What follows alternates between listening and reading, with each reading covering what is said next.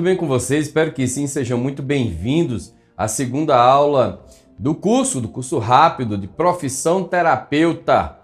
Nesse curso você está aprendendo um pouco mais sobre o ócio do ofício de ser um terapeuta, do que você precisa desenvolver, quais são as vertentes e, claro, como você se transformar em um terapeuta e, de repente, até ter isso como uma profissão, tanto primária como secundária. Nós vimos na nossa aula de ontem, né, muitos aspectos bem interessantes sobre a aplicação da terapia, sobre os direcionamentos, sobre o foco de ser um foco mais na doença ou na saúde. Vimos também a importância de você ter uma metodologia ao realizar um procedimento terapêutico, uma abordagem para que você possa seguir e ter uma orientação e, claro, ainda assim é, percebemos o quanto podemos ser e como esse chamado nos faz sentir todos os dias uma vontade incrível de continuar ajudando, apoiando, desenvolvendo as pessoas que estão à nossa volta. Quando a gente pensa em um terapeuta, a primeira coisa que a gente vem à mente é o que é que essa pessoa vai fazer comigo? Eu lembro que quando eu comecei a fazer meus primeiros atendimentos, foi muito curioso isso que eu vou falar para vocês. Talvez tenha sido uma das coisas mais interessantes da minha vida. Né? Certa vez eu estava em uma cidade satélite aqui de Brasília, né? E lá estava comprando pão e uma das meninas que estavam servindo pão, ela estava se queixando que ela estava doente, estava com mal-estar. E, e quando ela foi me trazer o pão, como era uma padaria próxima da minha casa, eu a perguntei, né, por uma, um gesto empático, como é que ela estava, se ela estava precisando de ajuda. E ela resmungou e disse assim: Olha, eu, eu tô péssima. Na verdade, eu tenho esse negócio desde adolescente. É uma coceira que dá na minha pele. Eu já tomei até antibiótico. Quando ela me falou isso, eu achei estranho. Primeiro, porque não se usa antibiótico para processos alérgicos na pele. E eu percebi que ela tinha uma irritação na pele. A não ser que fosse uma coisa mais séria, mas não aparentava, pelo menos, né? Ela também tinha alguns sintomas de gripe, aí tá certo, poderia ser que o antibiótico fosse para alguma pneumonia ou alguma sinusite um pouco mais é, severa, alguma coisa nesse sentido.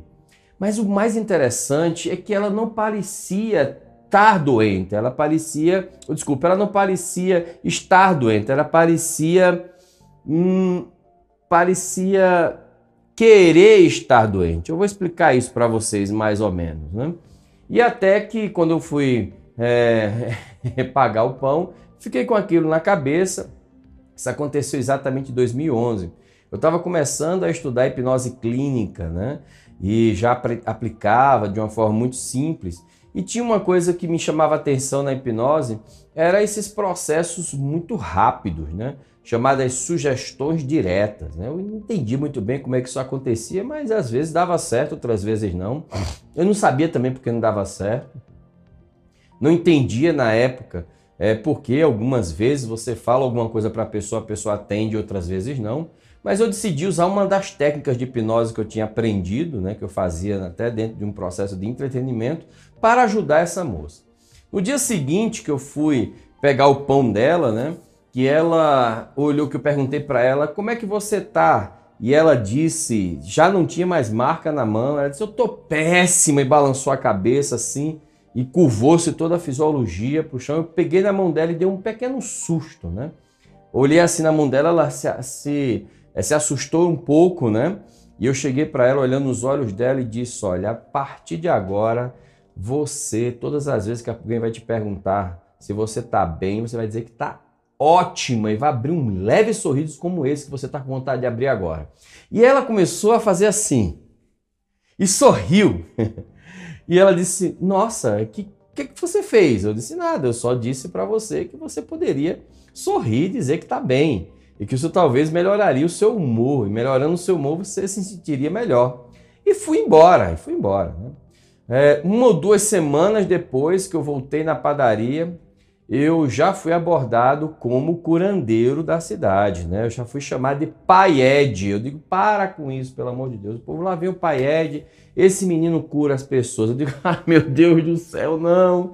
Eu quero me distanciar da imagem de curandeiro e de guru. E foi muito curioso que eu tive que.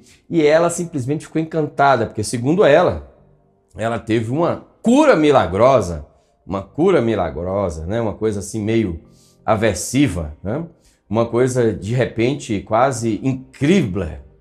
Mas o fato é que, como eu entendi exatamente qual era a lógica, eu fiz com que implantei nela uma habilidade. Hum, e essa habilidade foi a habilidade de mudar o estado, de mudar a fisiologia e sorrir. Quando você muda o estado de um estado doentio para um estado agradável, não que você vá se curar da doença, mas a doença ela vai ter pouco pouco feedback do seu corpo e pouca sustentação para poder é, é, alimentar a doença que está ali se, se retroalimentando com aquele feedback negativo. E fez com que, a partir de então, ela se sentisse muito bem. Ela disse que começou a usar isso, né? Ah, um mês depois, quando eu encontrei, ela já estava toda bonita, toda elegante, estava se cuidando, já tinha emagrecido. E eu cheguei para ela e fiz o teste, claro, né? É, como você está? Ela disse: Eu estou ótima. Olha só que coisa interessante isso, né? Como que uma pessoa aceitou essa sugestão sua de uma forma tão rápida e mudou seu estado de um estado de reclamação, um estado ali negativo, de retroalimentação negativa, para um estado positivo. Eu realmente fiquei muito surpreso. Eu comecei a usar isso mais na minha vida. Só que não funcionava. Tinha hora que funcionava e tinha hora que não funcionava. Tinha hora que eu fazia essa, falava essas coisas para as pessoas próximas a mim, tinha horas que funcionava e tinha hora que não funcionava. E eu fui buscar o porquê que algumas vezes eu falava para as pessoas fazer alguma coisa, elas faziam, outras vezes eu falava para as pessoas fazer algumas coisas elas não faziam. Foi aí que eu descobri que o terapeuta, né, o maior desejo de um terapeuta é dar um conselho para alguém e que essa pessoa pegue e saia dali da clínica fazendo tudo que você pede. Mas eu vou te dizer uma coisa, vou até fazer zoom, viu? Isso é uma exceção. Isso não ocorre.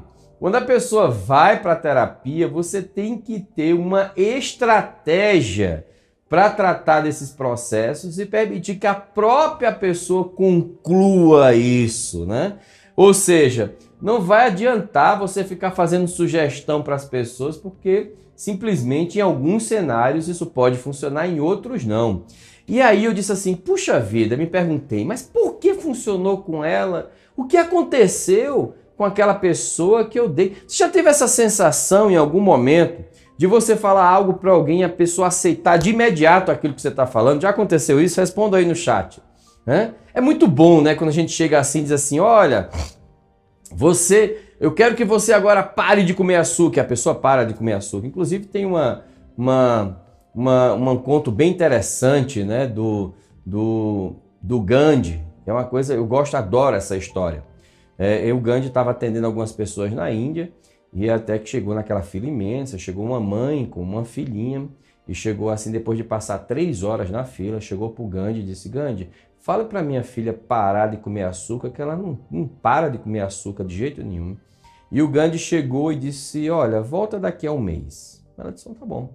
Um mês depois, a moça chegou na fila, passou três horas, chegou cedo. Chegou para o Gandhi e disse, Gandhi, fale para minha filha parar de comer açúcar o Gandhi chegou e disse: pare de comer açúcar, com toda convicção, de forma firme. E aí o que aconteceu? A menina parou de comer açúcar. E a mãe ficou curiosíssima, né? Disse, mas o que aconteceu? Depois ela voltou a falar com Gandhi e disse, Gandhi, minha filha parou de comer açúcar. Mas eu queria saber com você o que aconteceu. Da primeira vez eu pedi para você pedir para ela parar de comer açúcar e você pediu um mês ele disse: É, porque para eu falar para ela parar de comer açúcar, eu tinha que começar a parar de comer açúcar. Estão entendendo a lógica do processo? Estão entendendo aí a lógica do processo? A partir do momento em que você é uma personalidade terapêutica, você vai ter melhores resultados com seus clientes quando você, o que você prega para eles é o que você aplica na sua vida. Se você não aplica isso na sua vida, e olha só que coisa curiosa, né? É, isso, essa sua sugestão, esse seu jeito, né? É, cara, é impressionante, porque isso vai fazer com que você tenha quase nenhum resultado. Porque isso não tem efeito. Isso é incongruente. Um bom terapeuta é aquele que também realiza terapia com outras pessoas, que também aplica as técnicas de terapia na vida dele. Senão ele vai ser um terapeuta fake. É um terapeuta que só manda nos outros, né? Mas não aplica em si mesmo. Não tem efeito nenhum. Muitos terapeutas chegam para mim e dizem assim: Eduardo, eu não sei o que está acontecendo comigo, os meus clientes não voltam. Né? Eu digo: então, você, como é que você tem aplicado essas técnicas em você mesmo? Como é que você tem cuidado da sua saúde mental? Como é que você tem cuidado do seu corpo? Como é que você tem hoje tratado de você? Você é uma pessoa congruente? Você é uma pessoa que quando pede para alguém ter uma vida, perdoar outra pessoa em um processo terapêutico, você é uma pessoa que perdoa também? Até que ponto você é um terapeuta fake? E isso é algo para a gente pensar e refletir profundamente, né? O meu papel aqui é abrir seus olhos. Abrir seus olhos em relação a isso. Porque senão você fica falando para todo mundo e para todos aquilo que você não faz na sua própria vida. E eu entendi isso. Eu disse agora a coisa tem lógica. Porque as pessoas à minha volta muitas vezes me veem né? O que as pessoas mais falam comigo dizem assim, Eduardo, você é a PNL em pessoa, porque eu atuo, eu aplico PNL na minha vida. Agora, isso vai me impedir de eu ter tristeza? De forma nenhuma. Às vezes eu acordo triste para danado. Isso vai me impedir de eu me irritar com as pessoas de forma. Às vezes eu, cara, eu tenho picos de raiva em uma discussão horrendas.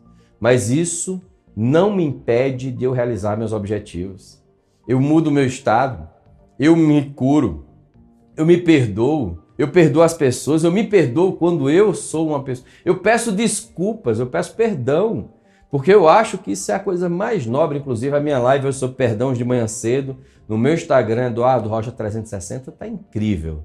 Eu acho que foi uma das minhas melhores aulas que eu já dei de live. Eu não sou muito bom em live, tá, gente? Eu vou ser sincero com você mas eu estou me esforçando para é, conduzir as lives e, e, da melhor forma trazer um conteúdo relevante para você. E é curioso isso, porque quando você é congruente, o que é congruente, né? É quando você fala aquilo que você pensa e que você age. Perfeito? Agora, você deve estar se perguntando, Eduardo, o que é que eu faço? Quais são as competências, vamos começar das competências, hein? Que você precisa ter para ser um bom terapeuta. Eu vou listar isso para você agora. Eu vou listar todas elas. Eu cataloguei as principais, as principais, tá? Que você precisa ter para que as pessoas enxergam você, que enxerguem você como um terapeuta. Se não, se você é uma pessoa, vou dar um exemplo, se você é uma pessoa, né, que diz assim: olha só, tem uma galera que é muito doida. Diz assim, eu quero ser terapeuta, que eu vou conversar com elas, não me escutam. Como é que você quer ser um terapeuta que você não escuta? Que você não tem tolerância, que você é uma pessoa impaciente, né? E lê esse terapeuta, coach, mentor, consultor. A principal habilidade de um mentor, de um consultor, de um coach é a capacidade de escutar. É a capacidade de perguntar mais do que falar. É a capacidade de inferir menos. Perfeito? Então isso vai fazer muita diferença na sua arte de fazer terapia. Eu chamo de arte e ciência, porque tem um processo criativo, tem o um seu jeito de fazer e claro que você tem que colocar tudo isso junto com a sua capacidade de realizar terapia.